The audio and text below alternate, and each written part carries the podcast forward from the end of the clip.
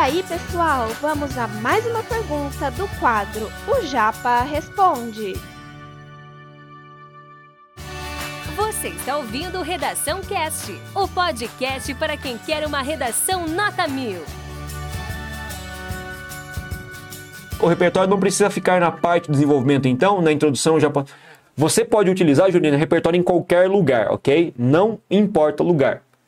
Claro que se você utilizar no desenvolvimento, o que acontece? Você recruta argumentos sociológicos, filosóficos, históricos, para tentar embasar melhor a sua argumentação. Se você tiver, melhor ainda.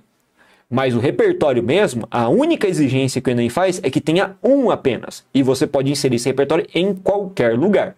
Claro que tradicionalmente as redações nota mil, estou falando das nota mil, tá?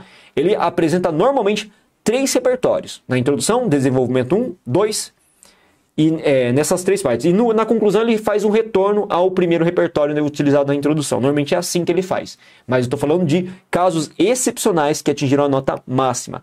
Para o 900 mais, você consegue utilizar um repertório e consegue atingir com certeza essa nota já, tá?